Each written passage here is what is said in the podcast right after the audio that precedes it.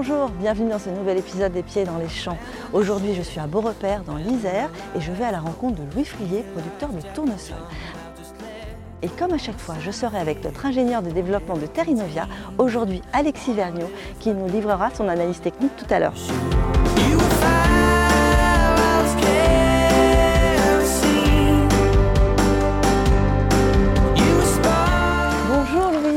Bonjour. Merci de nous accueillir ici à Beaurepaire. Alors on est ici pour parler des tournesols, mais d'abord est-ce que tu peux nous expliquer la spécificité de ta ferme? Euh, On est labellisé HVE3, donc haute valeur environnementale de Oui. niveau 3. Et on fait aussi partie du groupe défi euh, Grande Culture euh, de l'Isère sur la, avec comme thématique la réduction des phytosanitaires sur exploitation. Est-ce que tu peux déjà me dire pourquoi tu cultives le tournesol et quels sont les atouts que tu trouves à cette culture? C'est intéressant parce qu'on va venir euh, casser le cycle euh, des, des adventices, euh, donc des mauvaises herbes présentes euh, Ouais. sur Par- exploitation. Par rapport à l'ensemble de ta rotation, Voilà, en alternant euh, culture de printemps, culture d'automne. tu mets pas d'azote? Euh, pas ou peu d'azote, oui, un tournesol c'est entre 40 et 60 unités d'azote Ouais. à apporter. Donc là cette année on a pris le pari euh, de mettre uniquement du fumier de volaille. On n'a pas euh, investi en engrais pour les. Donc tu fais des, des grosses économies sur l'azote vu Voilà, le dans de- le contexte actuel où euh, Ouais. l'engrais a vraiment flambé. Alors Louis, au niveau agronomique, euh, c'est une culture facile le tournesol? Euh, facile, alors à partir du moment où on réussit l'implantation, euh, on est à peu près sûr. On est à peu Du près sûr du résultat? Après, euh, ça facilite aussi derrière euh, l'implantation d'un- blé Ouais. pour la rotation. On a juste Ouais. besoin de d'échaumer derrière. Donc euh, un passage de déchaumeur à disque et on sème euh, le blé, on n'est pas obligé de labourer. Ouais, donc Voilà. d'où euh, l'implantation qui est quand même une étape cruciale. Alors comment tu fais pour réussir cette étape essentielle? Ici, on avait un couvert végétal juste avant le tournesol. Ouais, Donc on a détruit le couvert euh, en labourant en fait. ouais. Et derrière, on a réalisé deux fausses mines, préparer le lit de semences et euh, faire lever les adventices juste avant la culture en fait, ouais. pour euh, limiter le salissement de la parcelle. Alors Louis, euh, donc le tournesol, euh, c'est une culture quand même plutôt facile, mais est-ce que tu as des points d'attention, des points de vigilance? Alors euh, facile oui, mais pas à négliger, dans le sens où, comme j'ai, il faut une bonne densité de semis. Mhm. Donc là, on a semé à 66 000 grains hectares. Et après, point de vigilance aussi au niveau des carences en oligo-éléments. Mhm. Donc on va apporter un bord molybdène à Mhm. 2 litres et demi à peu près au stade bouton étoilé, donc euh, juste avant que la fleur sorte. Mhm.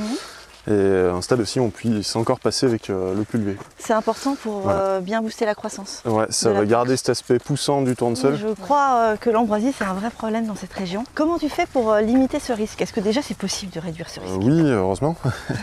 Après, dans la mesure du possible, il faut arriver à sélectionner les parcelles, Mm. des parcelles avec pas trop d'antécédents ambroisie, parce Mm. que les graines restent très longtemps dans le sol.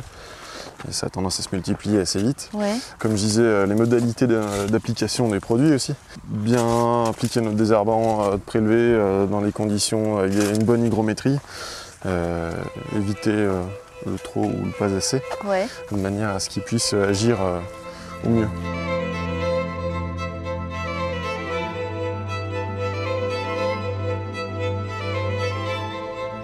Aujourd'hui, la culture de tournesol connaît un essor important dans notre région Auvergne-Rhône-Alpes puisque les surfaces ont quasiment augmenté d'environ 20% depuis 5 ans. Cet euh, essor autour de cette culture peut s'expliquer par plusieurs facteurs. On est effectivement, comme l'a évoqué Louis juste avant, sur une culture qui reste assez simple à mettre en œuvre, qui mobilise assez peu de trésorerie pour les agriculteurs et qui en plus maintenant possède un, un cours économique qui est attractif, au-delà des économies notables, notamment sur la partie engrais azoté. C'est une culture qui s'adapte très bien dans des contextes où le stress climatique et hydrique est présent. Dans nos bassins de production auvergne-alpin, c'est une question centrale. Dans un bassin où historiquement les cultures irriguées dominent, comme le maïs et le soja notamment, et où le stress climat- climatique se fait de plus en plus sentir. La réussite de l'implantation du tournesol reste l'élément clé dans la conduite de la culture. Aujourd'hui, on va viser un peuplement autour de 50 000 à 60 000 pieds hectares. Donc pour ça, on va viser entre 65 000 et 70 000 pieds hectares au niveau de la densité de semis pour garantir un peuplement suffisant. Le tournesol valorise quand même très très bien le peu d'irrigation qu'on peut lui apporter. C'est-à-dire qu'avec un ou deux tours d'eau bien positionnés autour de la floraison, on arrive à maximiser le potentiel de la production de la culture.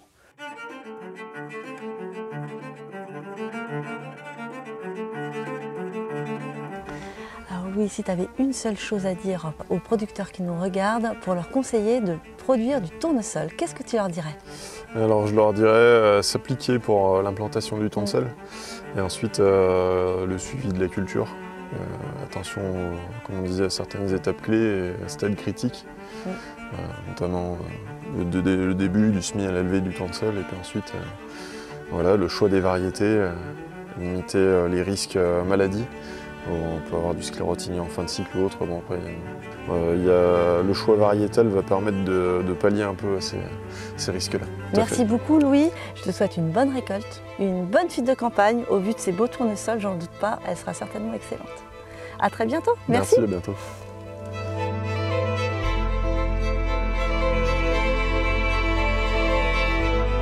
Alors Alexis, que penses-tu de la parcelle de tournesol de Louis? Bien écoute Stéphanie, la parcelle est globalement bien implantée, on a un peuplement qui est suffisant, une culture qui souffre un petit peu du sec. Et ça c'est féodé à tout le territoire. Euh, on a au niveau du désherbage quelques petits loupés dus à une prélevée chimique faite dans des conditions très sèches, mais on reste sur une parcelle qui est relativement correcte aujourd'hui par son, par son état. Merci à tous de nous avoir suivis sur cet épisode des pieds dans les champs. On espère que ça vous a plu. Pour retrouver tous les témoignages de nos producteurs sur les cultures oléoprotéagineuses et les conseils des experts de Terrinovia, abonnez-vous à notre podcast présent sur les principales plateformes. À très vite.